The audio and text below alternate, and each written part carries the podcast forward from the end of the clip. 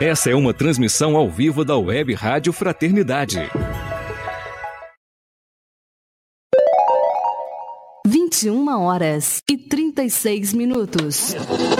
Web Rádio Fraternidade. É a Web Rádio Fraternidade, a nossa ferramenta de paz. Alcançando ruas, campos e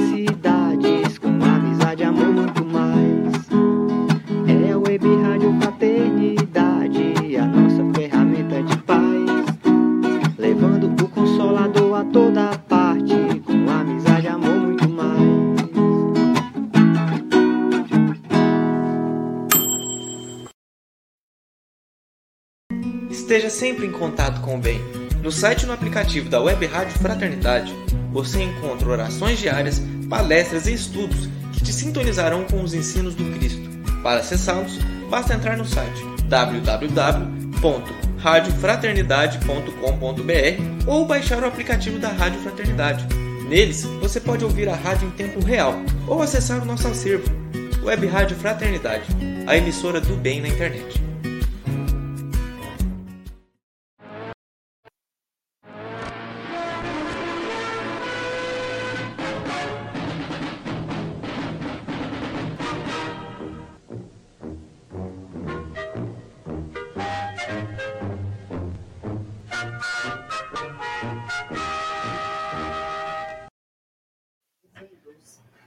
Muito bem, ouvintes, internautas ligados na nossa emissora do bem, a Web Rádio Fraternidade. Nós estamos começando aqui mais uma edição do programa Pinga Fogo. É, hoje é dia 19 de setembro de 2022, são 21 horas e 37 minutos. A gente está ao vivo com você, querido ouvinte, querido internauta. É muito bacana. Vamos lá, edição número 120, 125, né? Do programa Pinga Fogo. A Divina já está chegando aqui para fazer o programa conosco. Deixa eu aproveitar, pedir para ela, enquanto ela ajeita aqui, coloca o fone de ouvido, deixa eu chamar o senhor Jorge Alarrá Canto. Está ali conosco desde Porto Velho. Muito boa noite. Olá, boa noite, Divina. Boa noite, Rubens. E quero mandar um boa noite muito especial hoje para a Marina Alves de Itabuna, na Bahia, a Nina, que me deu a honra de fazer uma, uma live no domingo ontem, que foi assim muito importante, muito emocionante sobre o filho pródigo. Boa noite para você, Nina. Boa noite a toda essa juventude espírita maravilhosa espalhada pelo nosso Brasil, nossos queridos companheiros que são os grandes representantes do futuro do espiritismo no nosso país e no mundo. Muito bem, um abraço para os nossos amigos aí. Divina, seu boa noite. Boa noite, seu Jorge Larra, Rubens. Boa noite, queridos irmãos, ouvintes da Web Rádio Fraternidade. É com muita alegria que a gente está aqui, né, participando deste momento tão especial para todos nós. Vamos lá, né, Rubens? Isso mesmo. A gente está ao vivo agora aqui com você, que está acompanhando a gente através do YouTube, do Facebook, não só aqui para a Rádio Fraternidade, mas também para os amigos que estão na FEB TV, na Rede Amigo Espírita, na TV 7, na Web Rádio Amigo Espiritual, os amigos que estão no Espiritismo.net, Portal da Luz, TV CECAL, Ediluz, IDEAC e os nossos amigos da Casa Espírita Seara de Luz. O pessoal que está aí. do Norte. Guarantã do Norte. Isso. E também o pessoal que está ligadinho, acompanhando em áudio a transmissão que está seguindo pela Rádio Fraternidade. Então, para você que está aí, às vezes, deitado na cama, deixa eu ver como é que vai ser o pinga-fogo de hoje. Tá muito bacana. Vamos fazer a nossa prece agradecendo demais a Deus por permitir que a gente pudesse se encontrar para mais essa tarefa, para mais esse momento. E é confiando na tua presença junto a nós, Senhor, que nós queremos é, te suplicar que possa estar conosco, em especial junto ao nosso querido Jorge, intuindo cada fala dele, seja uma fala de consolo, uma de esclarecimento em favor daqueles que aqui procuram o amparo, o auxílio. Esse trabalho existe, Senhor, com a sua permissão. E é por isso que nós te agradecemos ao mesmo tempo e também pedimos o amparo e a proteção para ele. Iniciamos a edição número 125 do nosso programa Pinga Fogo. Muito bem, Jorge, o que, que a gente te preparou? O que, que você preparou para nós hoje? Ah, eu, eu decidi trazer uma poesia que é da Lavra Mediúnica do Chico, mas que não está no Parnaso. Essa mensagem ela está num livro chamado Correio Fraterno. É o capítulo 2 da obra Correio Fraterno. É uma poesia que eu gosto demais, demais, demais, demais, demais. E como eu queria fazer essa homenagem hoje para Nina e para os demais meninos que hoje estão aí na condução do nosso trabalho de lives sendo jovens, eu resolvi trazer essa poesia que acho que representa muito desse sentimento. Posso começar? Claro, manda ver. Então lá vai. Essa poesia é de Castro Alves e intitula-se Apelo à Mocidade Espírita Cristã. A poesia diz assim: Mocidade, o Espiritismo, mensagem de luz ao povo, descortina um mundo novo guardado nas tuas mãos. Combate as sombras do abismo, exalça o amor que te eleva desata os grilhões da treva, a moderna escravidão. Ausculta o horror do orbe aflito. Nos campos de toda a terra, vagueia o dragão da guerra em tremenda Saturnal. Vem das angústias do Egito, dos tormentos da Caldeia, empanando o sol da ideia, brandindo clava infernal. Ergueu sobre a Assíria forte o chamejante estandarte, espalhando por toda parte incêndio devastador. Trouxe a Pérsia ruína e morte. Da Grécia extinguiu a vida, deixando Roma caída num lago de sangue e dor. Mas além do monstro hirsuto que nos recorda a caverna, a ignorância governa prostíbulos e canhões. A preguiça vive de luto, ódio torvo prevalece nos males de toda espécie, enlouquecendo milhões. Negro vício multiforme, que de púrpura se veste, atormenta mais que a peste mendigos, ministros, reis. Mas a verdade não dorme e, abrindo um sulco profundo, desdobrará sobre o mundo novos tempos, novas leis. Juventude, juventude ah, juventude! Vitor Hugo de Minas, Marina Alves da Bahia, Gonçalo Queiroz do Ceará, Gustavo Silveira de Minas, Jailton Pinheiro do Rio de Janeiro, Vicente de Goiás, Tárcio de Minas, Rafael Siqueira do Rio de Janeiro e tantos, tantos, tantos outros. Juventude, juventude! A nova era já resplende no horizonte move os braços, ergue a fronte no serviço varonil. Ama, crê, trabalha e espera, proclama a fé que te invade, cantando a fraternidade ao claro sol do Brasil, céu do Brasil. Soldados do Cristo Augusto, tercemos armas de crença, detendo por recompensa o dom divino de amar. O Salvador, brando e justo, para as glórias do porvir, elege a senha servir e manda a vida marchar.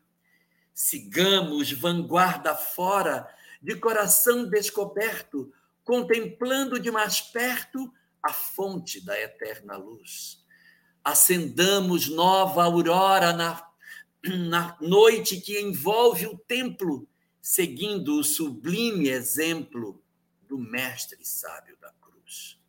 Combatem ao, vosso lado, sem fuzis conquistadores, espíritos benfeitores buscando a paz do amanhã.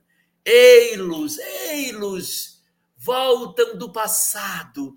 São mil gênios sobre-humanos, choraram trezentos anos nos circos da fé cristã. Trazem fuge das bandeiras, entoam hinos felizes, bendizendo cicatrizes santificados heróis. Atravessaram fogueiras, serviram a Deus de rastros, hoje vivem noutros astros, sóis brilhando noutros sóis. Mocidade, o Espiritismo, mensagem de luz ao povo, descortina um mundo novo guardado nas tuas mãos.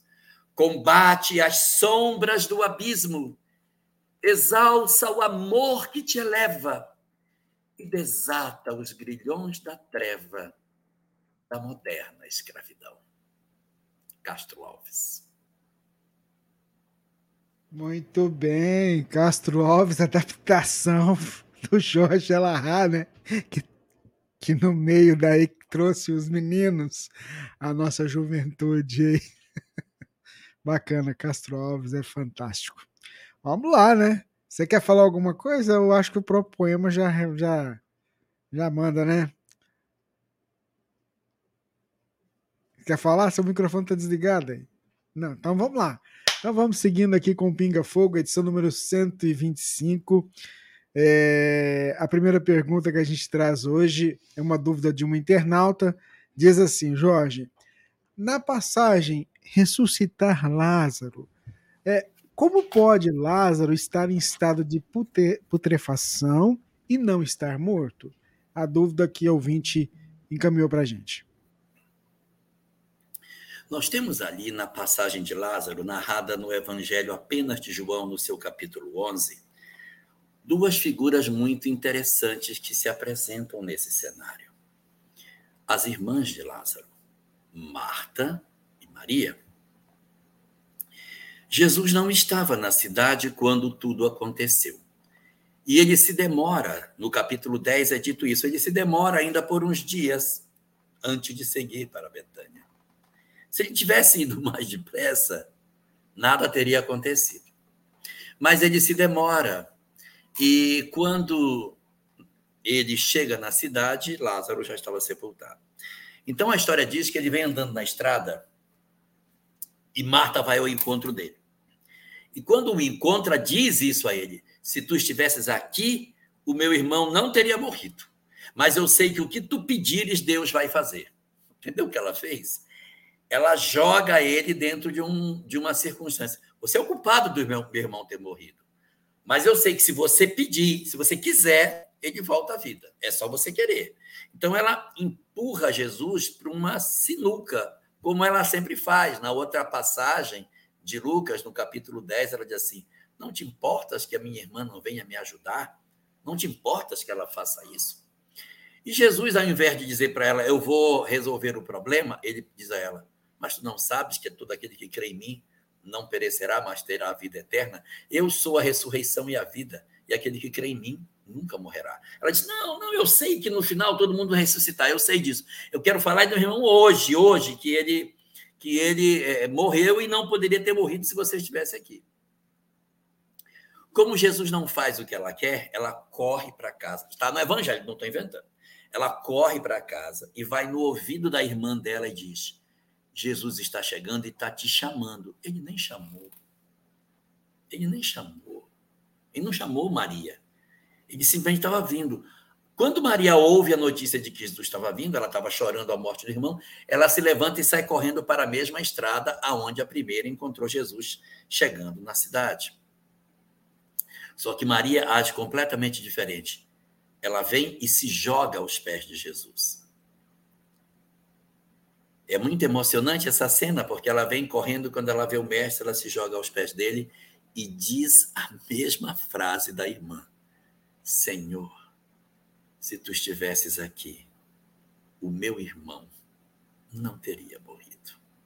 Só que a entonação da frase é completamente outra e ela não condiciona que Jesus, se quiser, vai trazê-lo à vida. E é Jesus que pergunta para ela: Aonde o puseste? E ela diz: Ali. Então eles vão para lá, para o local onde está sepultado. Marta a mesma que constrangeu Jesus, a mesma que inventou que Jesus tinha chamado Mar, Maria, é quem vai dizer: Senhor, já tem quatro dias que ele está sepultado, já até cheira mal. Como que ela sabe que ele cheira mal se ele tem quatro dias? Como que ela sabe se está sepultado? Na verdade, ela age dessa maneira como querendo trazer para a situação um agravamento num processo de culpabiliza culpabilização de Jesus. Se eu tivesse aqui, não teria morrido. Ele tem quatro dias, está até fedendo, até cheira mal. E o Cristo não dá atenção a ela e manda que rolem a pedra e o Lázaro sai. Então, essa informação de que ele teria quatro dias que está sepultado é dito por, por Marta. Não é contado dentro do texto como se fosse uma informação pertencente ao, à questão do evangelho, mas da manifestação de, de Marta, que costuma se manifestar sempre de maneira muito impulsiva. Todas as manifestações de Marta do evangelho, ela sempre tem uma postura muito rígida, muito dura e muito voltada para as coisas materiais. Então, nessa hora, quando a gente ouve essa informação de que tinha quatro dias e que já cheirava mal, a primeira informação é que não dá para saber se ele cheirava mal. Estava sepultado. Ele tinha quatro dias? Será que sim? Será que não? Vamos admitir que, que sim, que ele tivesse realmente quatro dias já sepultado. Havia uma prática muito comum naquele período em que as pessoas, quando elas traziam algum tipo de, de característica que indicava que elas estavam mortas, o pessoal já levava para sepultar. O sepultamento ele não tinha, como nós temos hoje, essa janela de tempo de velório para o sepultamento. Morreu, sepulta.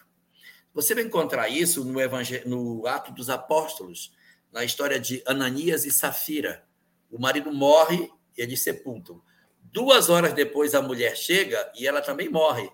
E aí ela é sepultada do lado do marido que já estava enterrado. Você vê? O cara teve uma síncope Escataram o cara pelo pé e pela mão e já sepultaram. Caiu, colega, caiu, está morto. E aí, as pessoas naquela época, elas não eram sepultadas é, como a gente imagina hoje, que cava um buraco, enterra a pessoa e sepulta assim. Elas eram colocadas na pedra, elas eram colocadas dentro de grutas. Então, é, é possível, não estou dizendo que seja o caso, mas é possível que essa perspectiva de morte de Lázaro seja um fenômeno cataléptico, onde os indivíduos doentes experimentam um processo de catalepsia, têm a aparência da morte, mas eles podem retornar da condição de enfermidade. No caso de Lázaro, pode ser uma catalepsia? Hum, pode ser, mas se tiver quatro dias, talvez não seja. Pode ser uma outra circunstância pode ser uma outra doença, como era comum naquela época em que as pessoas, a partir do momento que elas sinalizavam um processo de adoecimento e morte, elas já eram conduzidas naturalmente para o sepultamento em função da percepção de que o indivíduo havia, entre aspas, morrido. Então, nós temos aqui três hipóteses: um processo de adoecimento, que as pessoas se anteciparam e já sepultaram como acontecia algumas vezes. Segundo, um fenômeno cataléptico, que pode ter sido um pouco mais duradouro, ou uma catalepsia associada a uma fraqueza, que ele tendo retornado, não conseguia sair do túmulo, ou não tinha quatro dias, e é apenas uma expressão da própria Marta para impressionar Jesus e trazer culpa para ele, porque seu irmão havia falecido, porque ele não estava presente. Muito bem, Jorge Alahá. Estamos ao vivo. É o Pinga Fogo. Que bom ter você aqui com a gente. Olha só, vamos para a próxima pergunta que a Divina é, separou ali para a gente. Vamos lá, Divina. A próxima pergunta do nosso Pinga Fogo. Jorge, por que o jovem e o nosso idoso têm de forma alarmante desistido do dom mais especial que Deus nos deu? o que eles esperam e têm encontrado neste mundo ainda de provas e expiações? Qual é a melhor forma de auxiliá-los para que não desistam da vida? Verdade, Divina, você tocou num ponto muito importante. Como é o nome da pessoa que faz a pergunta? Essa pessoa não se identificou. Ah, tá, não se identificou, tudo bem. Olha, ela traz uma verdade é, muito importante, que é um fenômeno recente. Nós estamos vendo que é, as pessoas estão tendo uma, uma certa presença mais expressiva dos, dos suicídios provocados em pessoas adultas, adultas idosas. Nós tínhamos antes uma presença mais efetiva, havia um certo perfil muito voltado para a juventude. E o que aconteceu mais recentemente é que houve um escorregamento disso para uma idade mais recente, para a adolescência, e os idosos passaram a ter uma presença bastante expressiva na questão do suicídio. E aí, essa questão dos idosos se prende a dois fatores. Um fator é porque ampliou o número de idosos. Então, automaticamente, tem uma maior quantidade de pessoas dentro da estrutura etária que tem idades mais elevadas, então há uma predominância maior desse fenômeno nas pessoas mais velhas.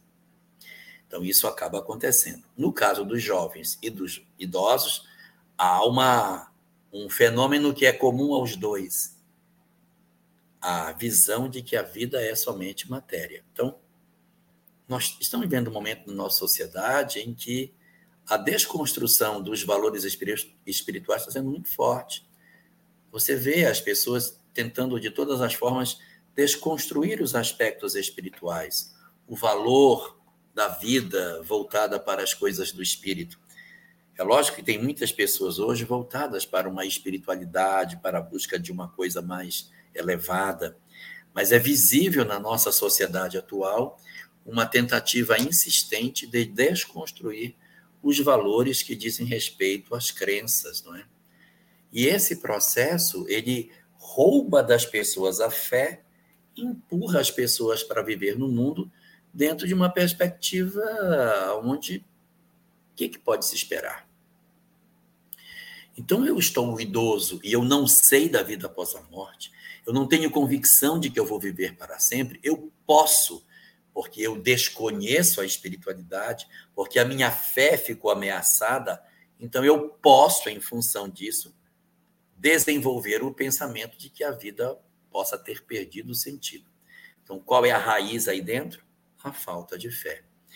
A fragilidade do homem em não conseguir compreender que ele é uma criatura imortal.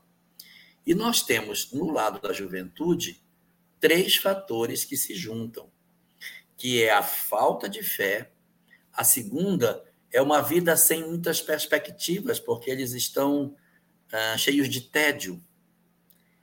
As pessoas hoje dizem, não sei, não sei para que, que eu vivo, não sei qual é o sentido, não tenho o sentido das coisas. Então, essa, essa digamos assim, saciedade que a vida nos ofereceu, ela acaba produzindo no indivíduo o desinteresse pelas questões que dizem respeito à, à vida. Eu estou farto de tudo, tenho tudo, então eu acabo não tendo desafios.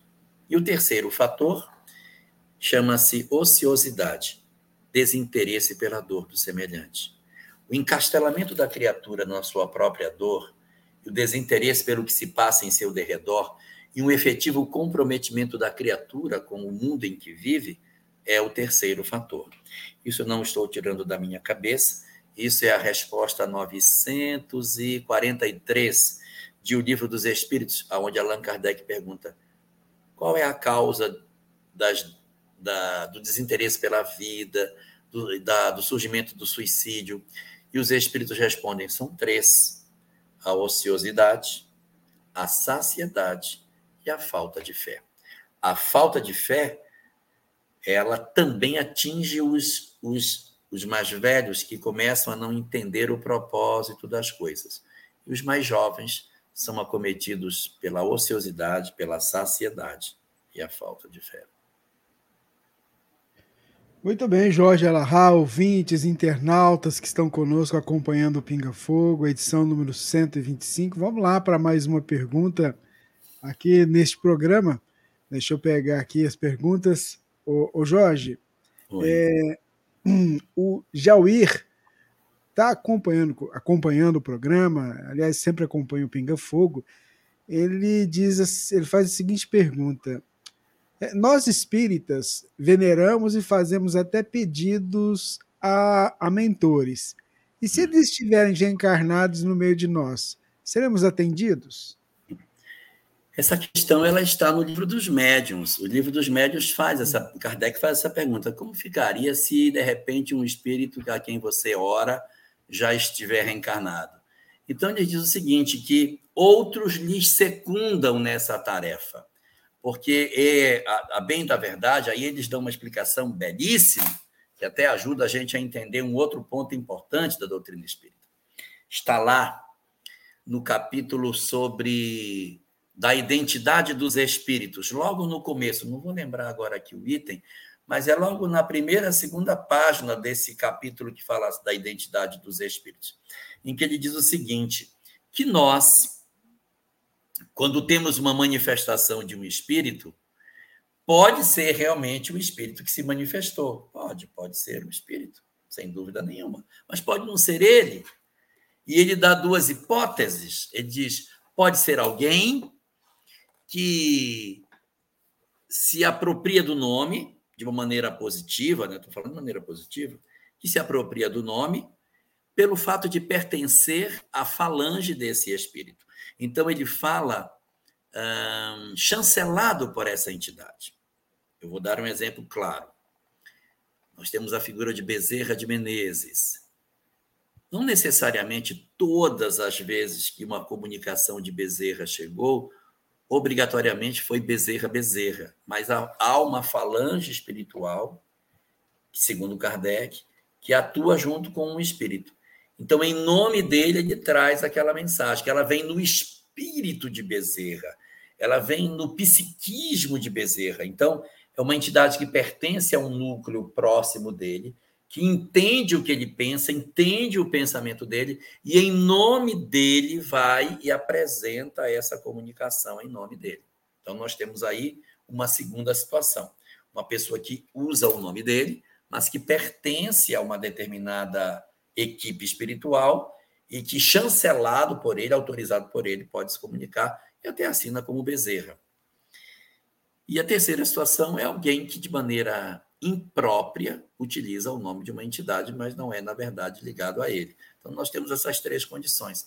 Isso nos ajuda até a entender aquelas mensagens sobre o espírito de verdade que aparece no Evangelho, aparece no livro dos médiuns também, para quem não sabe, a mensagem que aparece no livro dos, dos Espíritos, no, no, no Evangelho, assim, venho como outrora, as ovelhas perdidas da casa de Israel, ela também está no livro dos médiuns. Só que no livro dos médiuns ela aparece lá, pode procurar. É a nona comunicação do capítulo 31. Você vai no capítulo 31 do livro dos médiuns, são as comunicações. Aí você procura a nona, vai aparecer aquela mesma lá. Só que lá está assinada Jesus de Nazaré. Só que nem Kardec coloca Jesus, né? ele coloca a mensagem, não põe o nome, põe uma nota. Olha, a entidade que se assinou, eu não tenho nem como querer colocar, porque é um nome muito é, é, assim, reverenciado, mas o médium é um médium muito seguro, mas ele assinou Jesus de Nazaré, mas ele não põe esse nome na mensagem. Mas ele diz que teria sido ele. E aí coloca desse jeito. Lá no Evangelho segundo o Espiritismo, ele coloca o Espírito da Verdade. E no livro dos médios ele trata dizendo que as comunicações podem não ser diretamente pelo Espírito, mas pode ser pela sua falange. Trazendo isso para a pergunta que você fez, é possível que, de repente, você ora para alguém e esse alguém já até reencarnou, nem está mais conosco, já é uma pessoa que está longe, mas a sua falange responde por ele. Tem até uma mensagem uh, do, do irmão X que fala de um espírito que as pessoas oravam para que ele ajudasse. Disse, mas eu nem tenho grandeza para isso. Só que a, minha, a, a prece não se perdia, porque havia um grupo de espíritos de uma certa evolução que atendia a essas preces é, em, nome do, em nome dessa pessoa para quem eles oravam. E só para concluir, no livro dos médios, Kardec também diz: a grandíssima maioria dos espíritos superiores nós não conhecemos o nome. Então, eles às vezes usam nomes apenas para se vestir, porque na verdade nós nem sabemos quem eles são. Então, eles utilizam o nome de alguém e como à medida que os espíritos evoluem, há uma identidade maior de ideias, há uma convergência de pensamentos, usar o nome de A ou o nome de B não constitui uma apropriação indébita, porque eles não estão preocupados com o personalismo que muitas vezes nós nos vestimos. É verdade, Jorge, muito bem. Vamos seguindo com o programa. A Divina vai trazer para a gente a próxima pergunta. Divina. É, a próxima pergunta é do Cícero. Ele faz a seguinte pergunta: Como é a morada desses espíritos, tipo Dr. Bezerra e outros? E sabemos que no plano espiritual dele é muito alto. Se sabe o nome do plano? Como são as moradas e os planos onde, vivem Moisés, Davi, Abraão? Ele deu esses exemplos. Ah, nós não temos essa notícia. Eu, pelo menos, não conheço, mas certamente ele deve morar numa região extraordinária. Mas quero dizer a você que essas entidades que são assim muito evoluídas, elas têm um local de pouso, mas a convocação ao bem que eles têm é tão significativa que eles não se permitem viver em regiões superiores como se eles fossem uma espécie de aristocracia espiritual. Diz, bem, alcancei essa condição, então agora eu estou aqui, os outros que se danem. Não funciona dessa forma. Os espíritos são exatamente evoluídos pela percepção da dor dos outros. E por esse motivo, eles, embora tenham acesso e possam habitar em regiões superiores, eles vivem em tarefas nas regiões de sombras. Então, eu, a minha casa é aqui, mas o meu trabalho é aqui. Então, eles têm acesso a essas regiões mais elevadas, mas quando eles é, estão em atividade, não estão lá. Eles estão em outros lugares, atuando, socorrendo, é na terra, é no mundo espiritual, e tem seu ponto de repouso nesses lugares mais elevados. Mas a gente não tem é, informação assim mais precisa de como seja essa colônia espiritual, de como seja o ambiente onde eles vivem, mas sabemos que eles, na verdade, são extremamente atuantes nas regiões que ficam mais abaixo, porque é isso que caracteriza os espíritos superiores, a preocupação com os que padecem, e não essa tendência de se isolarem numa espécie de casta sem mais se preocuparem com os que sofrem. Muito bem, Jorge. Vamos seguindo aqui com o programa. A próxima pergunta, ela é uma dúvida da Kátia Sampaio. Ela é lá de Recife. Um abraço ao pessoal. E tem a ver com o apedrejamento do Estevão, do Martin Estevão. Aí ela busca o seguinte: eu vou ter que ler o trecho que ela colocou, né? para que você possa entender e ajudá-la nesse esclarecimento que ela tem. Então ela vai lá em Atos 7, 54, 88, diz assim, ó. Mas eles tamparam os ouvidos e, dando fortes gritos, lançaram-se todos juntos com ele, arrastaram-no para fora da cidade e começaram a apedrejá-lo. As, te as testemunhas deixaram seus mantos aos pés de um jovem chamado Saulo. Saulo. Aí ela, aí ela vai recortar também um pedaço, um trecho que está no livro Paulo e Estevão, que fala sobre esse momento do apedrejamento, que está lá no capítulo número 8, que traz assim, ó, tem um diálogo. Então, até logo no templo, disse carinhosamente. No templo? Perguntou Dalila admirada, abraçando-se a Abigail. Sim, explicou o solícito. Abigail assistirá à parte final da punição de Estevão. Mas como? interrogou ainda a jovem senhora. Mulheres na cerimônia? A lapidação se dará nas proximidades do altar dos holocaustos e não nos átrios sagrados, esclareceu. Ao meu ver, não haverá impedimento de representações femininas, e ainda que isso constitua resolução da última hora, a critério dos sacerdotes, a medida não poderá atingir decisão pessoal de minha parte, e eu desejo que Abigail participe do meu primeiro triunfo na defesa dos nossos princípios soberanos. A dúvida dela é qual, Jorge? É a seguinte: o apedrejamento se deu fora da cidade ou no altar dos holocaustos? Como entender esse contexto? Realmente, as duas narrativas elas não são coincidentes, porque de fora da cidade é, é, é, certo que a cidade era pequena, então é, é até perto do Templo de Jerusalém, você está fora da cidade. Mas quando se fala que foi feito próximo do altar de sacrifício, é, sugere que seja próximo do altar, mas naquela região da, do templo como um todo, daquela cúpula que seja ali. Mas é, a gente sabe que a posição em que o templo de Jerusalém ficava era uma posição que ficava, de certa maneira, próximo das fronteiras da cidade.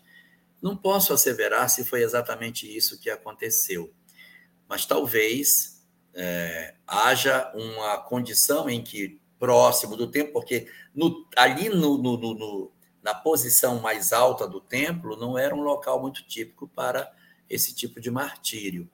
Então, eles talvez tenham retirado, levado ele para um local que não fosse exatamente no templo, no templo, templo, templo não é porque no templo ninguém entra. É, o templo de Jerusalém ele é diferente do templo cristão. No templo cristão todo mundo entra, né? O católico entra no seu templo, o protestante entra no templo. No templo, no templo judaico não, só os sacerdotes entram. O povo fica sempre do lado de fora. O templo é a morada de Deus. Então, no templo não podia ser. No templo não. No átrio do templo, que seria a parte externa dele, não é um local muito típico para essa, essa, esse tipo de cerimônia. Então, talvez eles tenham colocado um local próximo do templo, próximo do átrio, aonde isso seria até possível de ser cometido. Mas, até pelo fato de ser uma defesa da lei de Moisés, eles colocarem próximo do templo. Mas era mais razoável que se fosse fora da cidade, porque os apedrejamentos, considerando aí a, as pessoas que cometiam crimes, eles eram feitos fora. Você vê que a crucificação de Jesus é feita lá no monte. E, para quem não sabe, a distância do local onde Jesus foi sentenciado e o local onde ele foi crucificado, que ele carregou a cruz nas costas, é 600 metros. A gente às vezes acha que ele caminhou assim, sei lá, uns 3, 4 quilômetros com a cruz nas costas. Não, são 600 metros. Eu sei que é pesado carregar uma cruz 600 metros, mas é uma distância curta, tá?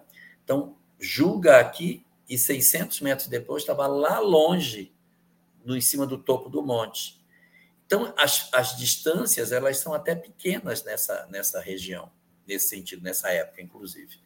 Então, é possível que essa posição próximo do templo fosse, sei lá, fora da cidade. Caberia aí uma investigação, sim, para a gente tentar encaixar e tentar entender o que acontecia, fazendo uma análise mais criteriosa desse processo da, dos sacrifícios e dos apedrejamentos que ocorreu no templo, para a gente analisar. Mas é razoável que ele não tenha sido realmente ali naquele, naquele ponto mais alto, na calota onde ficava o templo, mas fosse nas proximidades do átrio. E aí, pode ser do lado de fora, que aquilo ali era tudo muito próximo. Vale a pena uma investigação. Vou até conversar com o Álvaro Mordecai, que conhece bem dessa parte, para ver se a gente traz uma explicação melhor na semana que vem. Opa, boa ideia. De repente a gente convida ele para vir cá falar um pouco desse negócio, né? Faz o convite, tá? Fácil. então vamos lá, a Divina vai trazer. Hã? Vou fazer. Então tá bom. Ô Jorge, é... a Divina vai trazer a próxima pergunta para a gente, Divina. A próxima pergunta é de uma mãe que ela fala sobre um problema, né, que aconteceu com o filho. É, sobre convulsão epilética, dormindo. Preciso entender melhor meu filho que convulsiona desde os quatro anos de idade. Hoje ele tem 11. Toma os remédios, dizem ser epilepsia, mas meu filho costumava conversar com duas meninas, Isabela e Helena. Falava a cor dos cabelos e o vestido, e também falava sobre Jesus. Já não vê mais. Disse que eles voltaram para o céu para estudar mas ainda tem sonhos perturbadores, tipo assombro, assombradores. Às vezes, acorda chorando. Toma vários remédios. Quero entender o motivo dos sonhos e essas meninas e Jesus que ele dizia ver, porque mesmo com tanta toda essa medicação, tem noites que convulsiona e relata ter sonhos é, perturbadores que o assustam? Bom, eu não posso dar um diagnóstico sobre a questão se é epilepsia ou não. Um médico poderia dar um diagnóstico melhor. Mas a gente observa aí que muito provavelmente existe um processo mediúnico. Se tem a, a epilepsia ou não é uma outra conversa. Mas que tem um fenômeno mediúnico, tem. E pode ser que uma coisa esteja interferindo na outra. A mediunidade pode estar produzindo algum tipo de manifestação que seja assemelhado à epilepsia ou seja a epilepsia mesmo. Eu recomendo a leitura do capítulo 8 e do capítulo 9 do livro Nos Domínios da Mediunidade, que trata sobre a questão de epilepsia. Boa noite, Carolita Ramos, seja bem-vinda. Seja muito bem-vinda. Então, os capítulos 8 e 9 do livro de, uh, Nos Domínios da Mediunidade vão trazer esclarecimentos bons sobre a questão da epilepsia. Agora, o que você relata é, vai além da epilepsia, vai, vai realmente na direção de fenômenos mediúnicos. Até porque uma criança, na idade que ele apresentava, não tem muito essa ideia de criar uma ideia de uma coisa que não seja verdadeiro. E é bastante razoável o que você fala, porque as crianças, até uma certa idade, elas possuem uma tendência de terem ainda uma percepção espiritual que não necessariamente, não necessariamente é mediunidade, mas é uma percepção espiritual. Crianças com quatro, cinco anos que conversa com um coleguinha que vê, não necessariamente serão médiums quando adultos, mas pode ser que sejam. Então, como ele era muito criança e ele via essas meninas, mantinha contato, definia a cor dos cabelos e tal, é presumível que ele tivesse realmente algumas percepções. E isso não tem nada a ver com a epilepsia. Ele pode ter isso e, ao mesmo tempo, ter o fenômeno epilético associado a ele. E aí, na medida em que a, criança vai se desenvolvendo, os laços do processo reencarnatório vão se impondo e determinadas características que o espírito tem de percepção espiritual, elas vão como que perdendo força. O espírito vai como que se enraizando no corpo e essas percepções espirituais elas vão desaparecendo. E aí aquela criança que via muito passa a ver menos ali da segunda, na segunda infância mais especificamente. Nesse sentido, o que, que eu posso lhe dizer? Seria interessante manter a medicação, porque o médico deve ter a razão pela qual isso é, está apresentado. Agora, é, consultar um segundo médico pode ser bom, para a gente ter um segundo diagnóstico, não apenas um, para verificar as condições realmente da criança em termos neurológicos. Agora, é, o fenômeno mediúnico aí me parece ser realmente verdadeiro. Muito bem, Jorge Alahá, ouvintes, internautas, vamos seguindo aqui com o Pinga Fogo. Boa noite, Rosimar Cristóvão e Jorge Luiz, meu xará, que estão em Porto Alegre, Rio Grande do Sul. Boa é. noite para todos vocês. Muito bem, vamos lá para a próxima pergunta, então, senhor Jorge Alahá. Deixa eu pegá-la aqui. Boa noite, Jeane Carla. Uma boa noite para você. Agora você vai ter que falar boa noite para todo mundo, porque você fala boa noite para um e a outra fala assim: Eu queria tanto que o Jorge falasse uma boa noite. Aí o outro também queria. Então o Jorge vai fazendo assim, uma hora dá sorte. Você que perguntou, fala pro Jorge dar uma boa noite para mim também. Mas é assim mesmo, Jorge. Vamos é, lá. Vamos lá. Ô, ô, Jorge, iniciei na mesa mediúnica esse ano, porém, nunca recebi qualquer manifestação até agora.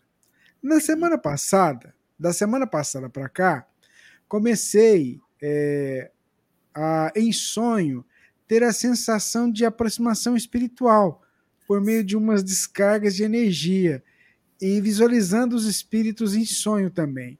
Ocorre que a sensação é péssima Passo muito mal, pois não consigo respirar. Nesse momento rezo bastante, mas tenho muita dificuldade com a respiração. Normalmente, uma luz muito intensa surge e a situação se acalma. A minha questão é: estou lidando errado com a situação para ter tanta falta de ar? É necessário passar por isso? pois, como é muito desagradável, gostaria de poder trabalhar de outras formas e não mais no grupo mediúnico. Se puderem me ajudar, agradeço muito. Ah, tá certo. Ah, pois é. Ó, primeiro ponto a gente, a gente observar. Ponto número zero da gente discutir. Nem todo mundo que vai para o grupo mediúnico obrigatoriamente vai para dar passividade.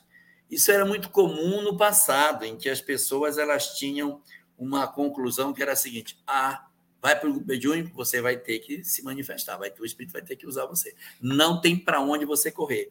Mas isso, graças a Deus, mudou. Hoje a gente sabe que existem muitas pessoas que são importantíssimas na reunião mediúnica, que são os médiums de sustentação.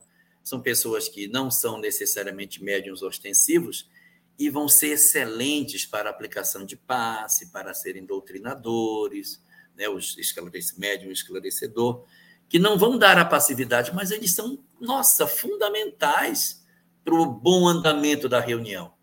Então, se você está na reunião mediúnica, está lá, e até agora não aconteceu nada, não é um indicativo para desistir.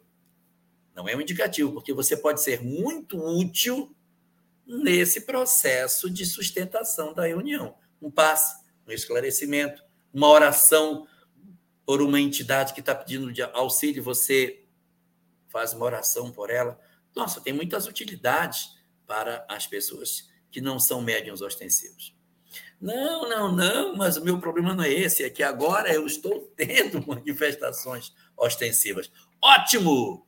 Então é um indicativo de que você deve perseverar, porque agora os canais estão começando a se afinar, como se fosse um rádio que estivesse começando a promover a sintonia, você está experimentando determinados fenômenos. É, eu não quero que você interprete mal o que eu vou dizer, mas às vezes essas experiências dessa ordem que a gente vive, elas são importantes para a gente, para que você diga assim, gente, é verdade, ó o negócio é verdade, porque quando o médium diz estou passando mal, ele não está brincando, não, passa mal mesmo, dá uma angústia, ânsia de vômito, dor de cabeça, tristeza.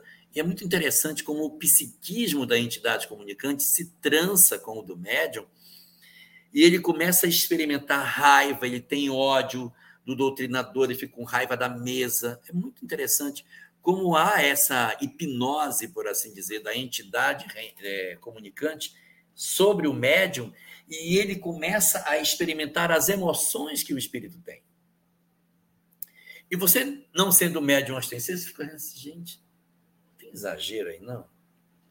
Porque, ai meu Deus, eu estou morrendo, estou morrendo, não está morrendo. Sabe que não está morrendo essa comunicação. É só um espírito. Então, às vezes a gente experimenta determinadas vivências mediúnicas para que fique a assinatura em nós de que o espiritual existe. Leon Denis, sobre essa questão, tinha uma fala muito interessante. Ele dizia o seguinte: que quando ele era mais no, novo, quando ele era jovem, nossa, ele tinha uma mediunidade incrível. E foi essa mediunidade incrível que o levou para o centro espírita. Quando ele conheceu o movimento espírita, que ele começou a se integrar, a mediunidade foi murchando, murchando e ficou só a intuição. Aí disse: Eu não entendi, porque eu achei que agora que ela ia desabrochar, ela murchou. Só depois é que eu fui entender que não precisava mais dela, porque ela era um instrumento para me trazer. Na medida em que eu cheguei, eu não precisava mais. Então, de repente, no momento que você está vivendo, é um momento mágico de você dizer assim: gente, o trem é de verdade. O negócio é mesmo. Quando o pessoal diz que está passando mal, está passando mal. E é, não quer dizer isso, você está se comportando mal, que você precisa estar tá equivocada. É que os exercícios de conexão das entidades, esse processo de encaixe para o fenômeno mediúnico, ele não é tão simples, não. Então, você está afinando o instrumento e, de repente, após um ano de trabalho, de, de participação, os mentores disseram: hum, essa parece que vai ficar. Podemos investir na mediunidade dela. Vamos trabalhar para que ela consiga realmente produzir alguma coisa mais. Vamos dar umas experiências e testar as conexões. E a espiritualidade está sempre junta, junto, para poder verificar. Encaixou, encaixou, beleza? Não, então, tá, ok. Fim do experimento, fim do experimento. Aí desconecta. E essa sensação, esse exercício é para você aprender que existem emoções que são suas, emoções que não são suas. E com o tempo você vai não só aprender a lidar com ela, mas aprender que os mentores estão sempre apostos para dar a nós o apoio que for preciso para que esse processo de desconforto não tire de nós a certeza de que estamos cuidados pelos nossos mentores. Muito bem, Jorge. É interessante isso mesmo, né? Quem é médium que sabe.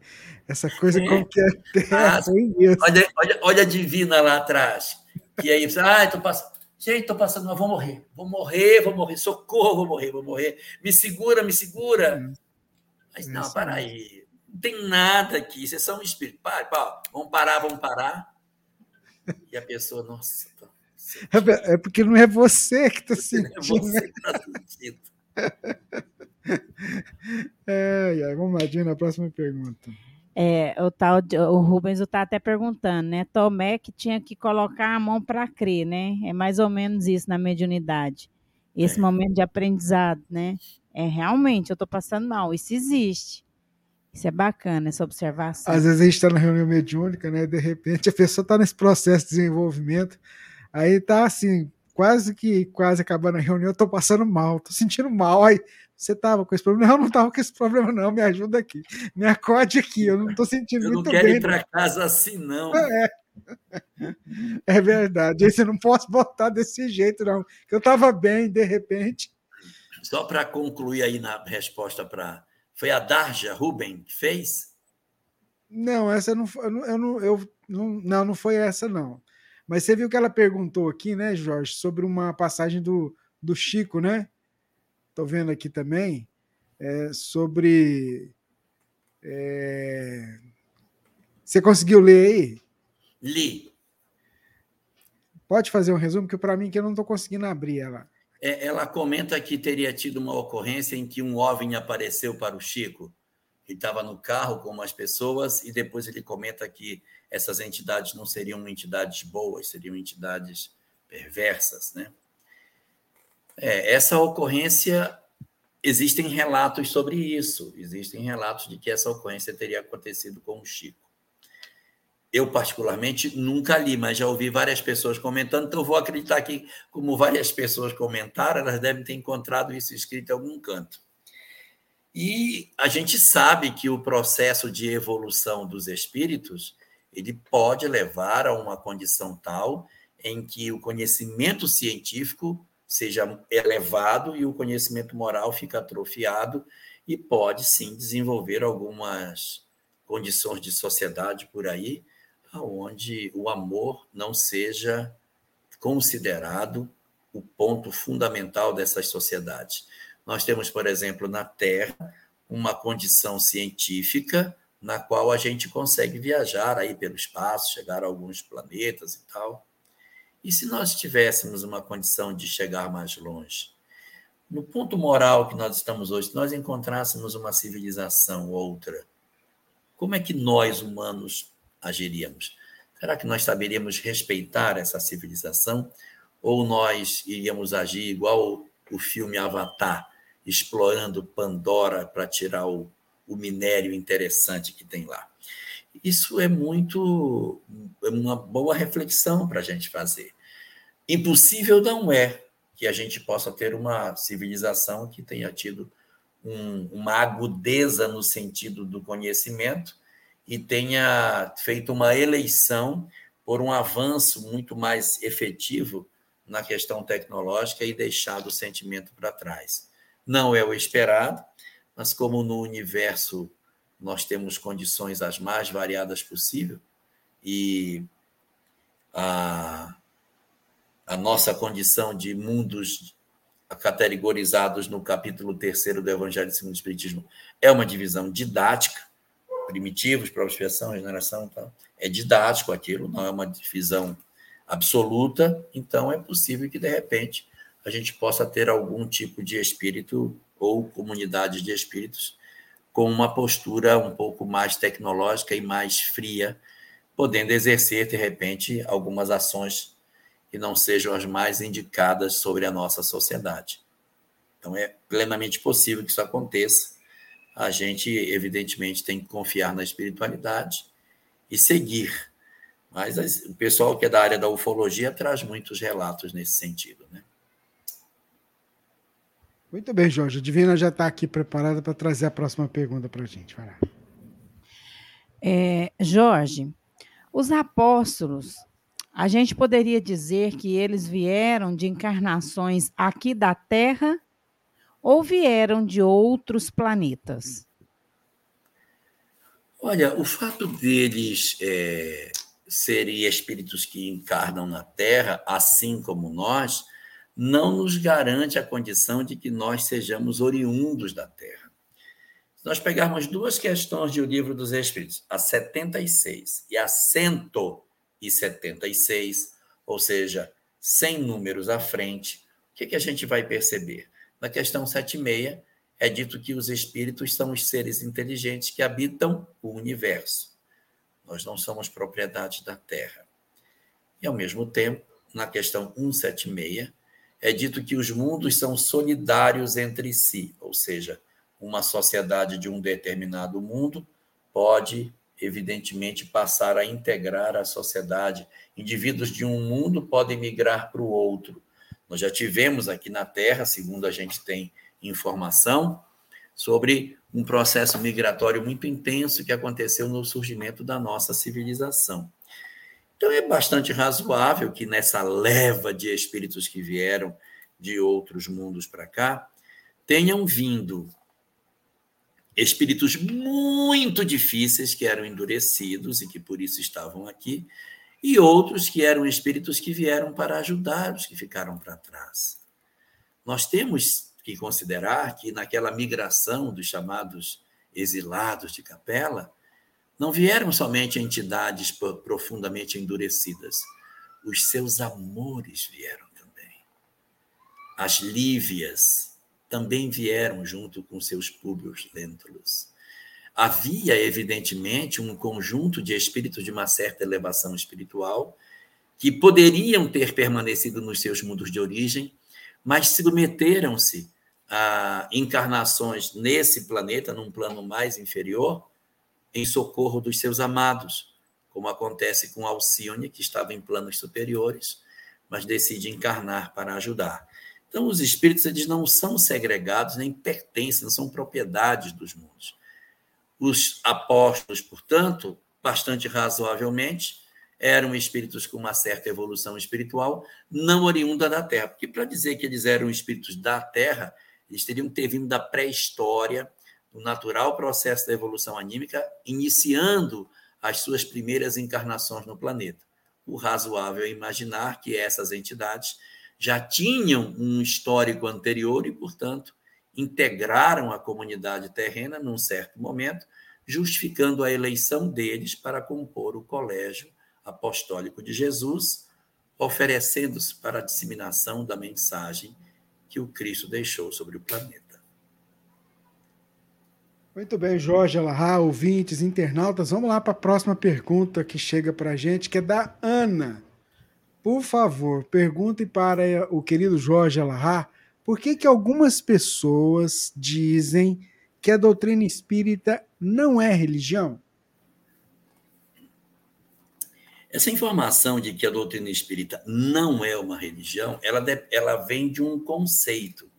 Porque muitas pessoas consideram religião a estruturação de um código ritualístico, de um conjunto de paramentos, de uma classe sacerdotal, de uma liturgia que aquela instituição vai promover. Então, ela vai ter um código de crença em que as pessoas vão ter essa, esse ritual para seguir, e esse ritual tem que ser obedecido, de tal sorte que a fé se impõe sobre a ciência, ou seja, eu eu para que eu tenha uma religião, a minha fé, ela ela ela se ela supera a ciência. Não, mas isso aqui não é possível. É minha fé. É a minha fé. Então, se a minha fé diz que isso é possível, é porque é. Então, há muitas pessoas que constroem o pensamento na expectativa de que a religião tenha esse contorno. Se alguém defende que o espiritismo não é religião, esta pessoa, de repente, ela pertence ao grupo daquelas que rotula a religião como paramentos, liturgias, sacramentos, sacerdotes, rituais. Aí, quando crio esse ambiente, eu automaticamente rotulo como religião. Se eu for pegar essa métrica, aí o Espiritismo não é religião dentro dessa leitura. E por que, que o Espiritismo se conceitua como religião?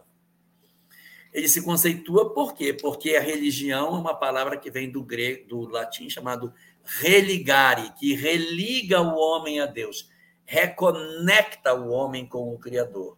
Então, como ela promove essa reconexão, independente de rituais, paramentos, sacerdotes, liturgias, ela aborda os assuntos que a religião aborda. O que a religião aborda? A religião aborda sobre a existência de Deus, Espiritismo aborda. Imortalidade da alma, Espiritismo aborda. Futuro da alma após a morte, Espiritismo aborda. E o julgamento, a forma de como no final as coisas vão acontecer. O código de conduta. São quatro pontos fundamentais que as religiões têm: a existência de Deus, a existência da alma, o código de conduta e o, as consequências da vida do homem por aquilo que ele faz de certo e de errado. Quais são as consequências que ele vai ter sobre a sua vida? Quatro pontos. Livro dos Espíritos, parte número um, Deus. Parte dois, o Espírito. Parte três, o Código, a lei moral. Parte quatro, das, das esperanças e consolações, que são exatamente a composição daquilo que deve acontecer com o homem. Então, o Espiritismo atravessa, na sua primeira obra, os pontos fundamentais que as religiões possuem. Então, por essa leitura, olhando pelo aspecto, não precisa ter sacerdote, não precisa ter ritual, nem sacramento, nem paramento, nem liturgia, mas se religa o homem a Deus, trata das questões que as religiões tratam, então podemos entender que isso seja uma religião. Algumas pessoas eh, defendem a seguinte posição: ah, mas tem muitas doutrinas eh, esotéricas que também obedecem os mesmos princípios parecidos com a doutrina espírita, mas elas não são religião. É, existem muitas que são mais próximas de uma filosofia, porque as pessoas estudam, mas elas não se comprometem com o que elas estudam. Não existe um chamamento para a transformação moral. Existe um chamamento para que o homem conheça as leis espirituais, para que ele conheça isso, mas não necessariamente que o homem tem uma vivência verdadeira, intensa, coerente com aquilo que ele conhece. E na doutrina espírita, o chamamento para a conduta, para a verdadeira apropriação desse conhecimento na vida prática é muito intenso. Então, a doutrina espírita ela é profundamente moral e por isso que ela tem um reforço nesse aspecto que diz respeito à religião. E só para terminar, para confundir, é, existem alguns rabinos que trabalham com a cabala que dizem que o judaísmo, que tem ritual paramentos, sacramentos, liturgias, sacerdotes, que tem tudo isso. Não, o judaísmo não é religião. Vejam bem, os rabinos, estudiosos da Cabala, alguns deles defendem a tese de que o judaísmo não é religião. Aí você vai e pergunta, mas como não é? Com todo esse conjunto de rituais, com esse conjunto de dogmas, com esse aporte imenso de, de ritualística, de crenças, não é religião? Aí dizem os rabinos, não, não é. Me explique por quê. Porque religião é religar, é, é religar o homem a Deus. Nós nunca estivemos separados. Nós, os judeus, nunca nos separamos de Deus. Então, não é religião, porque não nos religou. Nós nunca estivemos apartados do nosso Senhor.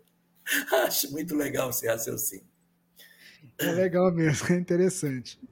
Ô Jorge, é, antes da gente, da Divina fazer a próxima pergunta, eu queria aproveitar o espaço aqui para divulgar um trabalho que vai ser lançado em outubro, que é esse documentário Chico para Sempre, produzido pelo Wagner de Assis, que é o diretor do filme Nosso Lar.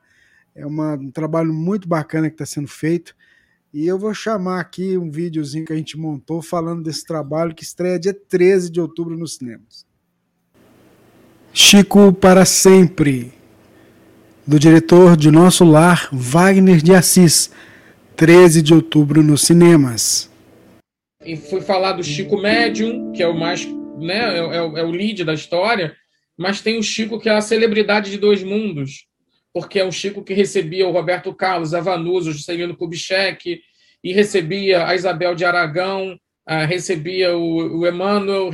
Tem o Chico da vida privada. Assim, eu, eu cheguei num lugar, no centro espírita ali em São Paulo, da Nina Galves, uma amiga dele de muitos anos. Ela me pegou pela mão e me levou num quartinho. Esse aqui, esse aqui era o quarto que o Chico se hospedava. Eu nunca abri para ninguém. Quando a gente começa a documentar a vida de alguém, você descobre que não é simples, não é fácil, não é rápido. No caso do Chico Xavier, foi mais complicado, mais extenso, mais complexo e proporcionalmente mais prazeroso, mais surpreendente, mais impactante. E nós partimos do princípio de tentar juntar a maior quantidade possível de material. Aí fomos entrevistando, entrevistando, entrevistando. Isso gerou mais de 80 entrevistas. O jovem hoje vai se impactar muito, vai se impressionar muito como o Chico, além de espírito, ele também transcende o espiritismo. Ele é um homem que se prontificou a trabalhar é, dentro de um ideal, dentro de uma causa e seguiu adiante, sem parar de remar. Eu acho particularmente algo que me toca muito. É um grande legado que o Chico me traz todos os dias. Amar sem esperar ser amado e sem aguardar recompensa alguma. Amar sempre. Chico para sempre, do diretor de Nosso Lar, Wagner de Assis, 13 de outubro nos cinemas. Então tá aí, né? A gente vai trazer mais novidades aí sobre essa, esse trabalho e já tem data para a estreia do Nosso Lar número 2, né? Que é a continuação, que é, o, que é o Missionários que, se eu não me engano, vai ser dia 31 de agosto de 2023. É um trabalho bacana que está sendo feito. O filme já foi gravado, né? então está naquele processo de, de, edição. E o Wagner vai trazer esse documentário. A gente acompanhou alguns trabalhos que ele tem feito divulgando divulgando o filme, esse filme do Chico. É, 80 entrevistas. Ele que cada entrevista é uma pérola. Então é muita coisa. Foi, foram pessoas que. O filme tem mais de duas horas. É um filme documentário. Então, assim, ele vai estar tá, tá trazendo coisas, tá, tá, trazendo material muito bacana. Então a gente, como espírita, precisa prestigiar, viu? Como ele diz sempre, né? A primeira semana que o filme fica em cartaz é fundamental para a continuidade dele nas telas de cinema. Então, certamente mais para frente a gente vai trazer mais informações. E se ele tiver aí na sua cidade, junte, assim, ó, faz igual o pessoal fez aqui em Uberlândia para assistir o Predestinado. Foi lá, alugou a, a, sala de manhã, Jorge, domingo de manhã, 10 horas da manhã, tava lá, aquele tanto espírita com pipoca e guaraná assistindo o filme. Mas olha, é ah. assim, interessante, porque ele fala uma frase que eu poderia dizer: amar sem precisar ser amado, amar sempre. Só que é, ele tem a autoridade para dizer isso. Quando eu digo, eu não tenho autoridade para dizer, eu falo palavras.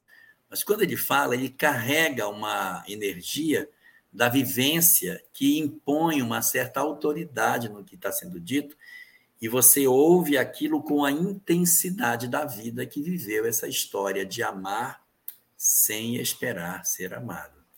E, e, e às vezes, Jorge, aproveitando um gancho nisso, às vezes a gente pensa que é fácil estar numa situação como a do Chico, né? Porque a gente imagina, é, será que ele não enfrentou dificuldades? Será que foi tudo normal? Quando você, eu tive a oportunidade de ler o livro da dona Sueli Caldas Schubert, também entrevistei ela nesses testemunhos de Chico Xavier, e que ela conta assim, num período, um pequeno, um pequeno período em que ela em que ela teve acesso às cartas do Vantuil para o Chico do Chico para o Vantuil. E foi um momento de muitas dificuldades que ele passava. Então a gente só vê um lado, imagina assim, só o lado da bonança, mas não, não vê o lado da luta, da dificuldade, das, do enfrentamento, né?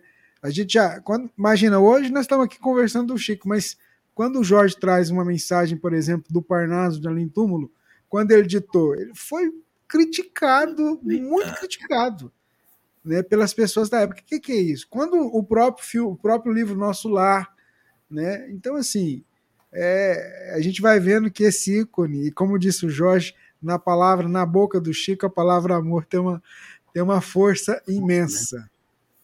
Divino? Mas, antes da? Divina, Jeane Carla, sim, nós estamos vendo você. Eu vejo você, Jeane, mas só que você não disse ainda de que cidade você é. Conta para nós. Isso. Vai lá, Divina. Agora mesmo o Jorge fala de onde, de onde que ela é, vai. É, antes de eu fazer a pergunta, né? Essa frase ditada aí pelo Jorge, eu ouvi ela aqui com uma intensidade tão grande, sabe? Sim. Meu coração encheu de, de, de amor. Porque sai de uma boca que vive é, é, é, a representação dele, né, Jorge? Jorge Rubens. É a representação dele, e isso é importante. Né? Isso é importante para todos nós, que nós possamos aprender né, com ele que viveu aqui entre nós. E a pergunta é da Cláudia Barreto. Ela, ela é lá de Goianésia, Goiás. Jorge, quando queremos uma carta psicografada e o espírito já está encarnado, como saber? E ainda, Jorge, como saber se a comunicação do espírito através da psicografia é mesmo do espírito que queremos?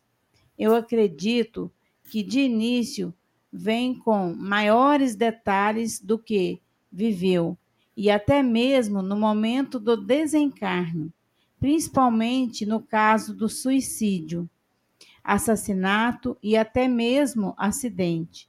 É isso? Gratidão. Bom, eu vou aproveitar a pergunta dela para responder em cima da, daquilo que está posto dentro do livro dos médiuns. Então, naquele mesmo capítulo que eu comentei ainda há pouco, da identidade dos espíritos, Allan Kardec comenta lá que existem fundamentalmente dois tipos de entidade. As que são contemporâneas, aquelas com as quais se conviveu, e as entidades históricas, aquelas que viveram na história lá atrás, que, que construíram para nós um, um conjunto de informações, mas que a gente não privou da intimidade. Então, se eu recebo uma mensagem de uma determinada entidade, Philemon, Lamené, de Lacordaire, como é que eu vou dizer, não, essa aqui é Lacordaire, essa aqui não é, essa é Lamené, não, isso aqui é Santo Antônio de Pádua, e não, isso aqui é Santo Antônio, São, São, São sei lá o quê. Ora, é, fica difícil para a gente. Por quê? Porque a gente não tem uma percepção exata de como pensava especificamente esse espírito. Pode ter uma noção, mas exatamente não tem. Então, as entidades históricas são mais difíceis e, Kardec diz, menos importante saber, que na medida que elas evoluíram, há uma convergência de pensamentos, e aí você pegar uma mensagem, dizer que ela é de São Vicente de Paula e que ela não é de Francisco de Assis, é difícil, porque os dois tinham uma visão de caridade, os dois tinham uma visão de desprendimento. Complicado se não, essa aqui essa aqui não é.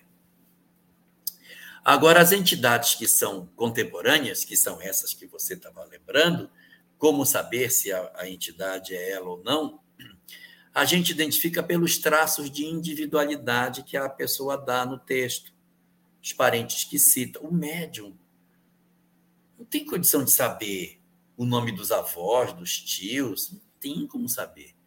Aí você chega lá e o cara começa a falar de determinados detalhes da vida da família que não tinha condição, não tinha condição de se saber. Então, é, a gente vai perceber que, no fundo, é, a nossa condição de percepção espiritual daquilo que está se comunicando, ela vai ser vista pelos indicativos que tem. Nas cartas consoladoras, que são essas que você está buscando, elas geralmente deixam traços como se fossem a assinatura uh, da, do espírito para que você possa dizer: esse aqui é meu filho mesmo, esse aqui é meu pai. Olha o que está dizendo aqui. Isso aqui era o que ele dizia quando ele diz assim: Olha, eu estava com você no domingo, quando você reuniu as crianças na, do lado do quintal da casa, que vocês estavam lá. Eu também estava. Como que ele pode saber? que eu estava reunido com meus filhos. Então, é, é a característica que a, que a entidade usa para poder assinar, para dizer assim: não, isso aqui sou eu, isso aqui é a minha característica. Então, a gente vai, é, a gente vai percebendo que, pela circunstância que a, a mensagem se desenvolve, é possível a gente acreditar que seja a entidade. Se a carta vem muito geral, sem muitos detalhes. Mamãe, prazer, não sei o quê, tal. Eu sinto muita saudade de casa. Assim, mas aonde está a assinatura de que é ele? Se nós não temos essa certeza, a gente não precisa se abraçar de maneira muito intensa com isso. Então, a gente, na verdade, vai usando o raciocínio e a razão, e sem romper com a lógica. Se eu recebi uma carta que não tem evidências, a gente até guarda e aguarda uma outra que possa ser mais é, cabal em termos de confirmação dessa personagem. Ok? É, Jorge, eu vou contar rapidamente aqui uma experiência que aconteceu comigo de uma carta psicografada que eu recebi. Olha A que princípio. Legal. É, quem era o autor? Quem era o autor ou quem que mandou? É, Sim. do meu pai. Seu pai, tá. É. Só que assim, eu não vou contar do. do é, vou contar essa do meu pai, que foram duas cartas, né? Essa não foi, foi lá em Palmelo. É, nós fomos com a intenção né, da minha mãe receber uma, uma carta do meu irmão, que já havia desencarnado já há um tempo, com 13 anos de idade. E no caminho, eu sim, me deu vontade de, de, de, de, de pedir, né, que se fosse possível, né, é, uhum. para receber uma carta do meu pai. E eu, o tempo inteiro no caminho, sabe, aquela coisa, aquela emoção. E ao chegar lá, é, essa carta a gente recebeu lá em Palmelo. Pausa. o médium não conhecia você. Não, ninguém me conhecia. Entendeu? Okay. Assim, não, não, não tinha contato. Aí a gente faz aquela, aquele início lá, mas fala o nome da pessoa, do desencarnado e a data de, de nascimento, que é uma coisa muito vaga, né? Ok. Quando eu fui fazer essa, essa dar o nome, né? Me deu uma emoção tão forte que eu não conseguia falar o nome do meu pai. A minha boca tremia, entendeu? Assim, parecia que, assim, parecia que eu estava, sabe, é uma coisa mais engraçada. Eu esqueci a data de desencarne, foi preciso da minha mãe me ajudar, que estava do meu lado. É. Então foi extremamente emocionante. E aí, Eu conheço isso, sabe, Divina? Eu conheço uma pessoa que às vezes faz live e está bem tranquila, daqui a pouco dá uma emoção que nem falar a pessoa consegue. isso Entendeu? mesmo, né? Trava tudo, né? Consegue. Conheço Pois um é. cara assim. E aí, Jorge, e a gente pegou, eu esqueci desse detalhe do início, porque eu fiquei ouvindo, né, toda a palestra, as histórias, me emocionei, me, me envolvi. E a gente, como a gente chegou em cima da hora, eu fui a última a ser atendida, eu e minha mãe. E quando chegou lá na sala, né, passou a carta, né, para mim e tal, eu peguei a carta, né, e li, enquanto o Rubens dirigia para voltar. Aí ele voltou para mim e falou assim: e aí? Eu falei: ah. Ou não é? Ah, não, eu virei para ele e falei: "Você não achando que essa carta não é do meu pai, não. Desse jeito, né? Com todo o conhecimento. E aí ele ficou assim, assustado, mas aí fomos embora, furou pneu e tal, e chegamos em casa. E eu cheguei em casa apavorada para fazer janta para o Rodrigo e para a Patrícia que tinha ficado, eram pequenos. E aí fui. E meu menino saiu de dentro do quarto, né? Tava lá. E falou assim: "Mãe, cadê a carta que o meu avô te mandou?" Desse jeito, desse jeito. E aí eu peguei e fiquei assim, né? Aí eu falei: "Tá aqui, meu filho." E dei. Aí ele pegou e leu a carta. Pausa. O menino sabia que tinha sido recebido uma carta ou ele não sabia de Não. nada? Não, ele sabia que a gente ia lá, mas que era notícia da, da minha mãe com meu irmão. Tá. Não sabia. E ele falou dessa forma: cadê a carta que meu avô te mandou? E aí, ao ler a carta, né, ele pegou e falou assim: mãe, o que, que é essa colônia espiritual que meu avô cita aqui, que é Rouxinol, é, Morada do Rouxinol, né? coisa assim. É. Aí o pai dele, eu deixei para o Rubens responder. O Rubens falou assim: tá aqui o livro. Você vai, vai ler, procura aí que tem essa, essa cidade espiritual. E é- ao ler, ele pegou e foi. Eu estava lá fazendo janta, ele leu. E as lágrimas rolaram no meu rosto. Porque o lugar que ele estava era o lugar da forma que ele tinha desencarnado. Foi uma sensação assim extremamente emocionante. E aí eu quis trazer isso para você. Não vou contar a outra, porque senão a gente vai, né? Tem muita gente querendo perguntar. Que eu recebi também em Uberaba com as mesmas características. Quer dizer, eu esqueci essa de Palmelo, justamente com meu pai, novamente, com detalhes que a gente fica louca. Rapidinho, essa de Uberaba foi assim: nós, nós não tínhamos que ir em Uberaba, mas a irmã dela tinha que fazer um concurso público em Uberaba, era domingo de manhã. Falei, mas o que, que nós vamos fazer lá? Tem que cuidar da rádio. Vamos lá, ela tá pedindo, ela, vamos no carro dela, levando ela em Uberaba, deixando ela para fazer o concurso público. E agora, nós vamos fazer o que aqui em Uberaba?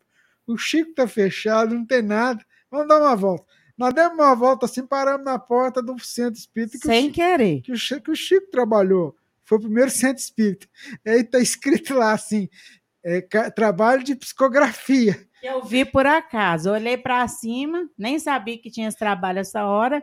Falei, nossa, Rubens, olha que interessante. Trabalho de carta psicografada. O que, que você acha de eu pedir uma, uma carta para meu pai? E aí, o Aí- que, que eu falei? Pra que, que você vai mexer com isso? Tem um tanto de gente aí que já. Você tem conhecimento, você não precisa disso. Você recebeu uma lá em Palmelo. Eu peguei que fiquei caladinha, fiquei foi lá. super. Não, mas eu fiquei super na minha, deprimida ali, né? Quis obedecer meu marido. E aí, o que, que aconteceu? Pausa. É. Você deu o nome ou não deu o nome dessa vez? Dei o nome também Deu e a nome. data de desencarne. Mas depois que o Rubens, o Rubens me viu, fiquei entristecida, mas sem falar nada. Fiquei no meu canto. E ele virou, né? E já estava acabando a, a- a- a O negócio, o tempo de dar o nome. Ele falou assim: ah, vai lá então, vai lá e dá o nome, né? Já que você quer receber a carta. Adivinha para quem foi a primeira A carta? primeira carta foi para Divina. Quando leu o nome dela, nós levamos um susto. Jorge, A primeira carta. E com mais detalhes, com mais detalhes que a primeira carta, inclusive citando problemas e dificuldades que a gente teria na família e que já estava acontecendo. não, foi, Sensacional. As duas eu tenho guardadas até hoje. Muito, é, um- muito é um, é um relato pessoal da Divina, mas que, que comprova que, que sim. Nós, não- nós não tínhamos que ir em Uberaba, a gente foi em Uberaba, a irmã dela fez a prova, a gente foi no centro. Então, assim, são detalhes, e, aí você passa pelo crivo da razão mesmo, né, Jorge? Você que esteve com a gente aqui num trabalho de carta consoladora, você, você, já- você percebe você- você a gente percebe tudo isso. E às vezes a gente tem uma ânsia de querer receber uma carta, né, Jorge? Mas às vezes tem N fatores que possibilitam ou não possibilitam que a carta chegue. Mas o que a gente outros observa. E, e outra, e outra coisa, muitas vezes a carta que é enviada para os outros também serve para mim. Sim, mas eu digo isso para você. No dia que a gente foi fazer aquele evento aí, acho que ele deve ter recebido umas seis, Por aí, no máximo por aí. sete. Isso mesmo. Só que todas as mil mães que estavam na auditória, todas choravam com todas as cartas. Então você recebe a carta de uma e aquilo, aquilo se a mãezinha querida, aí pá, todo mundo cai no choro. Todo mundo faz rapó. Existe uma identidade das pessoas com aquilo, uma empatia imensa que acontece. É verdade. Mas agora vamos lá, Dino. Pode fazer a Vamos lá. pergunta. vamos lá, vamos seguir. Qual que é a minha? É 1669. Ah, tá. Então, aqui, é, Jorge, mas essa aqui não foi o que eu fiz? Contar por carta psicografada? Ah, então é eu, né? é você. Então é eu agora que tem que fazer. Então vamos lá. É, Jorge Alarra, a gente até perdeu aqui, tá vendo? Vamos lá. É, como que fica a responsabilidade das pessoas que moram em países onde possam ter duas ou mais esposas? Isso condiz com a lei de Deus? A pergunta é feita, feita pelo Paulo Henrique, lá de Londrina. Paulo, é, veja só. A gente tem que entender o padrão de entendimento que as pessoas têm sobre a vida. Nós nos alimentamos de carne animal e não sentimos nem um pouco de remorso. Come ainda convida os amigos para comer junto. Ainda diz assim, faz mal passado que eu gosto mais. Então, é é uma questão cultural. É, Existe comprometimento? Evidentemente existe, mas o livro dos Espíritos diz que o, céu, o homem civilizado que comete uma simples injustiça é muito mais culpado do que o selvagem que se entrega a seus instintos. Então, se eu tenho uma determinada compreensão de vida, a minha leitura é uma. Se eu tenho uma outra compreensão de vida, a minha leitura é outra. E a responsabilidade, ela é de acordo com essas questões. Mas aí eu vou lembrar aqui, Rubens, uma coisa que aconteceu quando eu estive no Líbano com, com a Sâmia. Eu fui conhecer a família dela no Líbano, né? Todos lá são muçulmanos e nem falam português, uma complicação para se comunicar. E ela tinha um sobrinho, filho do irmão dela, que falava espanhol, ajudava muito, porque se não fosse o espanhol dele. E aí, uma vez, ele, ele me levou na casa de uma pessoa que tinha duas, duas mulheres. Ele era um senhor idoso, tinha duas mulheres, uma mais velha e uma bem mais jovem. E aí ele me provocou, perguntando assim: está incomodado pelo fato de ele ter duas esposas? Aí eu disse: não, está tudo bem, tranquilo. Não, não, eu, eu entendo, é uma questão cultural, tranquilo. Aí, nisso, um outro que estava lá, que não era parente da Sâmia, mas que era muçulmano, estava lá, disse assim: Nós, muçulmanos, nós somos verdadeiros nos nossos sentimentos. Vocês dizem que só tem uma mulher, mas tem por fora ilegalmente várias. Nós, muçulmanos, só temos, eles só têm essas duas aí, e pronto, e acabou, não tem mais nenhuma. Mas vocês fingem dizendo que tem um, e tem várias. Então vocês são piores do que nós. Aí, não, sim, eu vou dizer que não. Ah, tá sim, tá certo, é verdade. Então, então você vê que, é, de certa maneira, na nossa sociedade, a gente pode usar uma métrica equivocada para dizer assim: ah, mas eles têm duas mulheres. Então, eles estão atrasados em relação a uma sociedade ocidental. Mas e a sociedade ocidental? Ela é realmente monogâmica? Ou ela tem alguns traços de poligamia em, é, debaixo do tapete? Então, é muito importante que a gente reflita sobre isso, porque em muitas das criaturas, a monogamia ainda não é uma realidade, mesmo no mundo, numa, num país monogâmico como o nosso. eu, tô, eu ri aqui quando você falou, é, é, é. Vai falar o quê, né? É, e eu vou dizer, não, estou lá na terra deles, disse, não, está certo. Tá certo. Você está certo. A Divina traz para a gente a próxima pergunta, Divina. Jorge, minha mãe e minha tia sonharam o mesmo sonho com minha bisavó que desencarnou há mais de 18 anos. Ambas tiveram a sensação que esse sonho foi uma despedida dela. O que seria esse sonho? Talvez ela esteja se preparando para reencarnar. 18 anos que desencarnou, já era idosa, desencarnou por idade, passou 18 anos no mundo espiritual, uma perspectiva de retorno, e aí se manifesta através de duas pessoas da família o mais razoável aí que seja uma despedida para um retorno à vida corporal. Quem sabe em breve alguém não engravida na família e ela esteja de volta. Observe, esteja atenta. Quem sabe não seja esse o recado verdadeiro que ela queria deixar. Muito bem, Jorge Alahá. Vamos lá, vamos para a próxima pergunta que nos chega aqui. É... Cadê aqui? Muito bem. Os animais, ao que me parecem, pois tem seis cachorros, têm personalidades próprias de cada um? Ou seria apenas uma impressão minha? A dúvida Não, do tem. Manuel. Tem, tem personalidade própria, afinal de contas, cada um deles é uma individualidade alguns com mais progresso efetivamente realizado, com alguns avanços, é, com alguns, algumas características de inteligência já bem mais agudas do que outros, que também são, são, são caninos, também são cachorros, são cães, mas que têm uma inteligência mais rudimentar, e outros já estão mais avançados nessa caminhada na direção da inteligência no sentido do pensamento contínuo, não, não, não, eles não são todos iguais, eles possuem percepções distintas, eles já estão se ensaiando para a saída da animalidade na direção da hominialidade, portanto, em pontos diferentes da evolução, mas todos eles ainda nas experiências animais, sem experiências do ponto de vista expiatórias, todas as experiências provacionais, mas todas elas sendo em condições diferentes de padrões evolutivos distintos para os vários animais. Muito bem, Divina, faz a próxima pergunta. É, Jorge, essa pergunta é da Raimunda Melo da Costa, não fala de onde. É verdade que o Pentateuco ajuda-nos a entender o Espiritismo? Como encontrar essa passagem? Já tentei na Bíblia e não encontrei.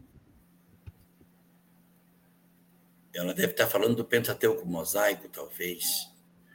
Existem vários Pentateucos. Toda vez que você tem um, um livro que, junto com outros quatro, forma um compêndio, é um Pentateuco. Então, você tem o Pentateuco mosaico, que é Gênesis, Êxodo, Levítico, Números e Deuteronômio. Aqui eu tenho um Pentateuco. Mas a codificação kardeciana também é um Pentateuco. Livro dos Espíritos, Livro dos Médios, Evangelho, céu e inferno, e a Gênese. É o Pentateuco espírita, Pentateuco mosaico. Quando diz que o Pentateuco ele apresenta facilidades para o entendimento da doutrina espírita, não é só o Pentateuco. Todas as demais doutrinas também trazem, como diz o livro dos Espíritos, sementes de verdade nas suas obras. Então, em todas as revelações, você vai encontrar semente de verdade. Todo livro religioso que você abre, olha que interessante, olha o que está sendo dito aqui. Porque existem sementes de sabedoria espalhadas nas mais diversas religiões. Então, não dá para você, de repente, se abraçar com a ideia de que aqui está toda a absoluta verdade e lá não tem verdade nenhuma. Não, a verdade está esparsa nos diversos elementos que constituem o nosso pensamento religioso.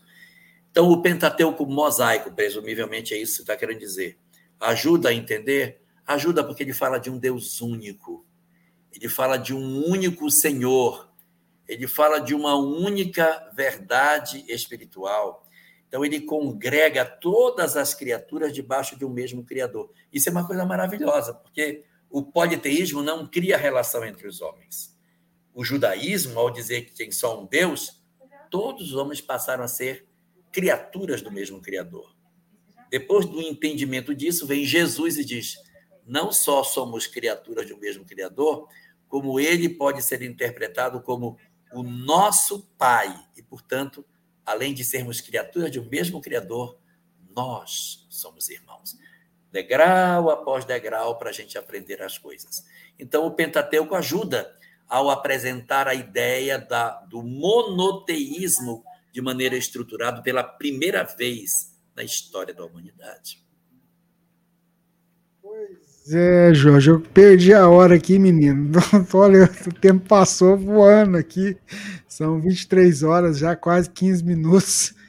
Ei, que bom, né? Que a gente passa o tempo nem vê. A gente nem tá vendo o tempo passar aqui, né, só? Vamos fazer o seguinte: semana que vem a gente continua até a gente resolver essa questão de prolongar aqui o, o espaço de servidor do servidor para poder que retransmite para os outros canais, aí a gente poder voltar a fazer com um tempinho mais tranquilo o Pinga Fogo. Jorge, eu queria aproveitar nesse final do, do programa, é, a gente está no Setembro Amarelo, e na prece que você vai fazer para a gente hoje, eu queria que a gente pudesse canalizar também as nossas súplicas em favor dos nossos irmãozinhos que que atentaram contra a vida, ou aqueles que, que pensam nisso. Essas semanas, no final de semana, para você ter uma ideia, nós encontramos. Eu, a Divina, tinha no supermercado, a Divina tá lá comprando, de repente chegou uma pessoa e fala assim: Divina, é você? Nossa, acompanha o Jorge, a Divina, oh. Rubens no Pinga Fogo. Vocês... É o marido da Cristiane. É, vocês são fantásticos. Sim, sabe, vocês mudaram a, a, a vida da gente. Eu falei assim. Então, assim, aí, ele, e aí no diálogo rápido que a gente teve né, de manhã lá, ele contando, né, de um problema na escola do filho dele, em que uma pessoa havia com um jovem, havia cometido o suicídio, e aí ele falou, nossa, que o menino dele tinha dito, nossa, pai, esse ano a escola não trabalhou esse tema. Aí ele falou para o menino assim, não, mas ainda dá tempo de vocês trabalharem. Então eu queria que você pudessem, pudesse falar é, nessa prece que a gente vai que você vai fazer para a gente, a gente pedir por essas pessoas que têm esses pensamentos, estão deprimidas ou cometeram suicídio. E eu queria dizer também, gente, que quarta-feira a gente tem mais um lote para o céu liberado lá no site, tá? O pessoal perguntando, acabou as inscrições? Pois é, né? Então, a gente conseguiu aqui, vai ter mais inscrições a partir de quarta-feira. Aí você garante lá para você estar tá aqui com a gente comemorando. 14 anos de Web Rádio Fraternidade. Sim, mas o que é o céu? Ah, o que é o céu? O céu é o Congresso Espírita de Uberlândia, ah, evento tá. promovido pela Web Rádio Fraternidade todo ano e que vai comemorar em 2023 é, 14 anos. Acesse congressoespírita.com.br www.congressoespírita.com.br. Lá tem todas as informações os expositores, o pessoal da parte artística, e aí tem um linkzinho para você clicar e fazer a sua inscrição, que vai, vai ter um novo lote na próxima quarta-feira. Tá bom? Jorge. Ok, então vamos lá. Vamos, vamos então orar.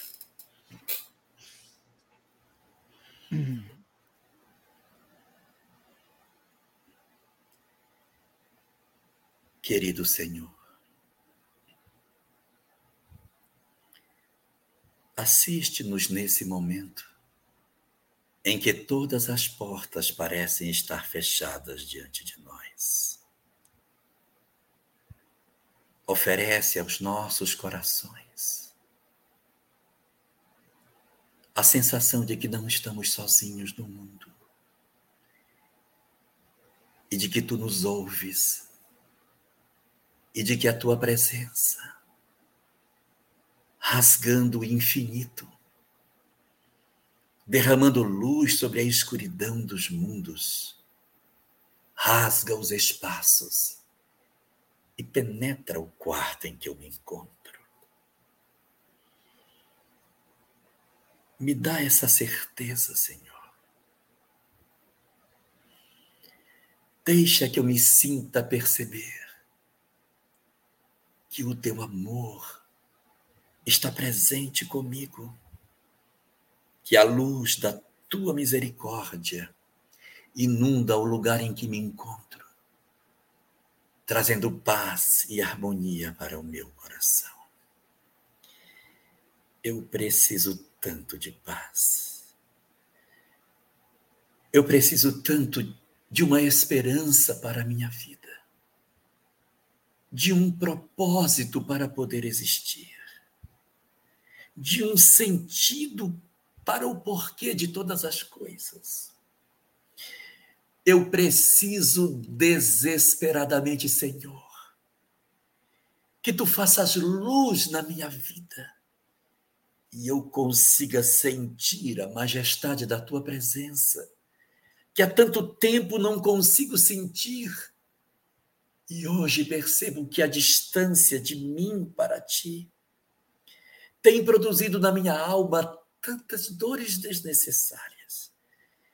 Tem levado o meu coração a experimentar tantos soluços, tantas sensações que me impulsionam no desejo de desistir de todas as coisas. É por isso, Senhor que eu te peço, vem restaurar a minha fé. Oferece ao meu coração a certeza de que tu existes e traz a consolação que eu ouço, mas não consigo sentir, que eu sou uma alma imortal. Conduz para o meu coração aquilo que eu preciso saber para que eu me convença de que a vida continua, que as verdades espirituais que tu tens trazido para as minhas experiências, que tu tens feito aportar na minha vida, que elas consigam ser lidas e entendidas por mim. Faz com que as mensagens que ouço das cartas dos espíritos que partiram que elas penetrem a minha alma e me faça ter certeza de que a vida continua. Conta, Senhor, para o meu coração descrente, que sim, existe sim a vida transcendente após a morte, e que aqueles de nós que transpomos os umbrais da existência humana em direção do infinito, nós, Senhor, continuamos a existir. Deixa que eu me sinta inundar com as tantas e tantas histórias, histórias consoladoras que os Espíritos trazem para dizer a todos nós das consequências para as nossas almas das ações que praticamos entre os homens. Leva essa luz para o interior do meu coração, que ainda precisa de fé, para se fortalecer diante das crises que eu atravesso na minha existência. Vem dizer aos meus ouvidos, Senhor, que as experiências que passo são necessárias para o meu desenvolvimento, que as tuas negativas, que as, os nãos que tu me concedes são instrumentos do teu amor para que eu aprenda a ser melhor.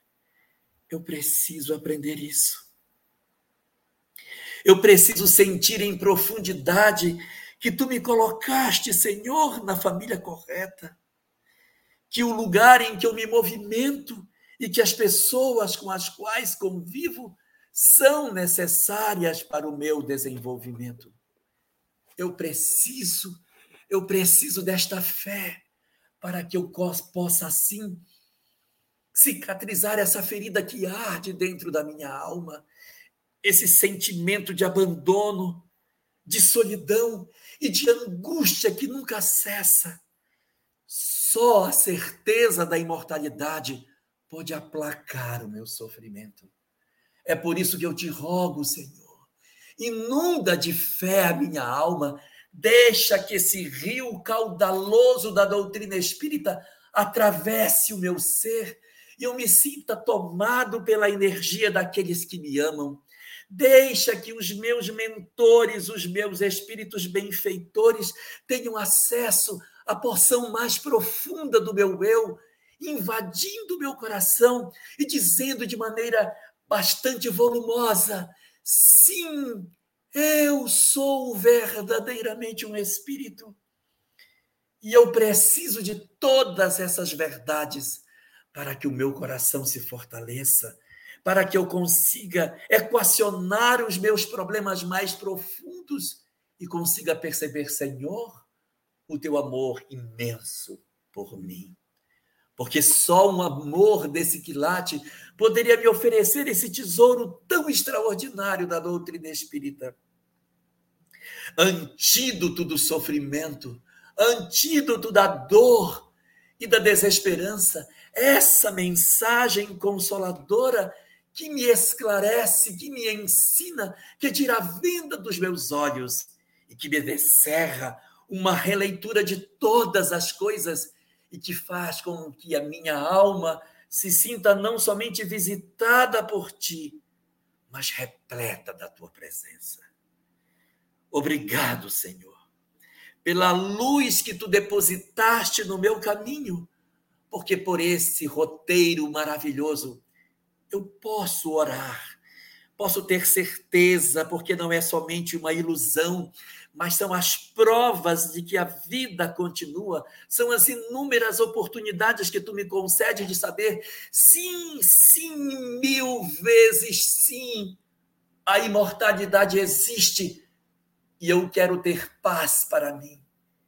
Eu quero decidir de maneira acertada. Por isso te peço por mim e por aqueles outros que, desconhecendo as verdades que tu me ofereceste, partiram daqui de maneira equivocada pelo suicídio. E eu, Senhor, do fundo da minha dor, que tu consolas com essa mensagem extraordinária, sou eu que te peço pelos meus irmãos que partiram. Sou eu, alma padecente e triste, angustiada e depressiva, assistida pela mensagem espírita que me ajoelho diante de ti para te rogar misericórdia e paz para os meus irmãos que soluçam pelos equívocos que cometeram. Deita sobre todas essas entidades o teu amor infinito. Derrama sobre todos eles e sobre suas mães que soluçam a bênção da tua misericórdia, para que elas, as mães que hoje ignoram a situação de seus filhos, possam ter a notícia de que não existem as penas eternas e de que seus amados filhos terão a oportunidade de se refazer. Senhor, quanta misericórdia na mensagem que tu me ofereceste. Quantas bênçãos para sanar as dores que trago em mim. Quantas luzes no meu caminho. E por isso eu quero repartir com todos os padecentes do mundo espiritual as verdades que tu me ofereces, para dizer a eles também que o sofrimento terá fim e que todos nós nos reuniremos no teu abraço, no teu seio bendito, na bênção da tua paz, para construirmos juntos e solidariamente a felicidade que é o destino de todos nós. Muito obrigado, meu Senhor e que as tuas bênçãos permaneçam sobre mim, que preciso tanto de ti. Muito obrigado, Senhor. Muito bem. A nossa gratidão mais uma vez à espiritualidade amiga que esteve conosco. Divina, seu boa noite. Boa noite, Jorge. Boa noite para a Sâmia, que está cuidando da mãezinha dela. Eu admiro muito, tá? E boa noite para todos vocês, né, que puderam acompanhar aqui o Pinga Fogo. Nosso beijo, nosso abraço fraterno a todos. Antes de você falar seu boa noite, deixa eu só falar aqui uma coisinha. Amanhã o menino vai estar com a gente aqui fazendo esse tema aqui, ó. Ante as tristezas da vida, não desista. Fica. Jesus é conosco. Amanhã, 19 horas, essa live com o nosso Vitor Hugo. Esse é o nosso convidado. Seu boa noite, Jorge. Ai, uma boa noite para todos nós. Boa noite para a Sâmia. E ó, Divina, você tem, tem razão no que você diz. É um trabalho incansável, 24 horas por dia, cuidando da mãe dela. Impressionante. Impressionante. É. Esse, esse, Jorge, é o amor em prática, né?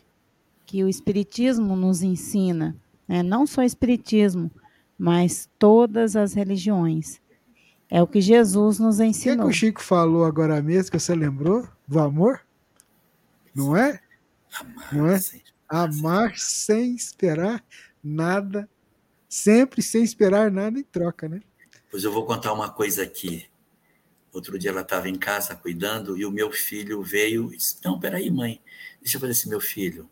Eu não quero que atrapalhe sua vida cuidar de sua avó. Essa é uma necessidade minha. Você ajuda quando você puder, mas isso é meu e quem tem que fazer sou eu. Você ajuda nas suas folgas, mas não se sacrifique, porque a história pertence a mim. Bonito, né? Muito bacana, né? Que lição, né? Que lição, a gente. é- e são essas experiências Ai. que nos ajudam a transcender, viu, gente?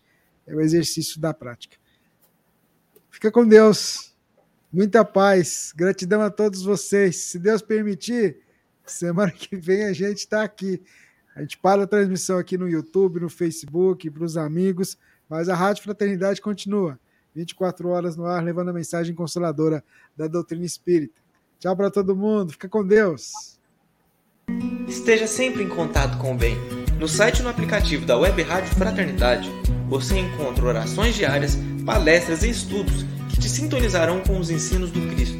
Para acessá-los, basta entrar no site www.radiofraternidade.com.br ou baixar o aplicativo da Rádio Fraternidade.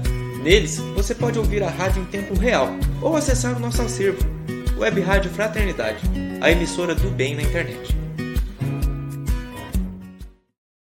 Foi mais uma transmissão ao vivo da Web Rádio Fraternidade, a emissora do bem na internet.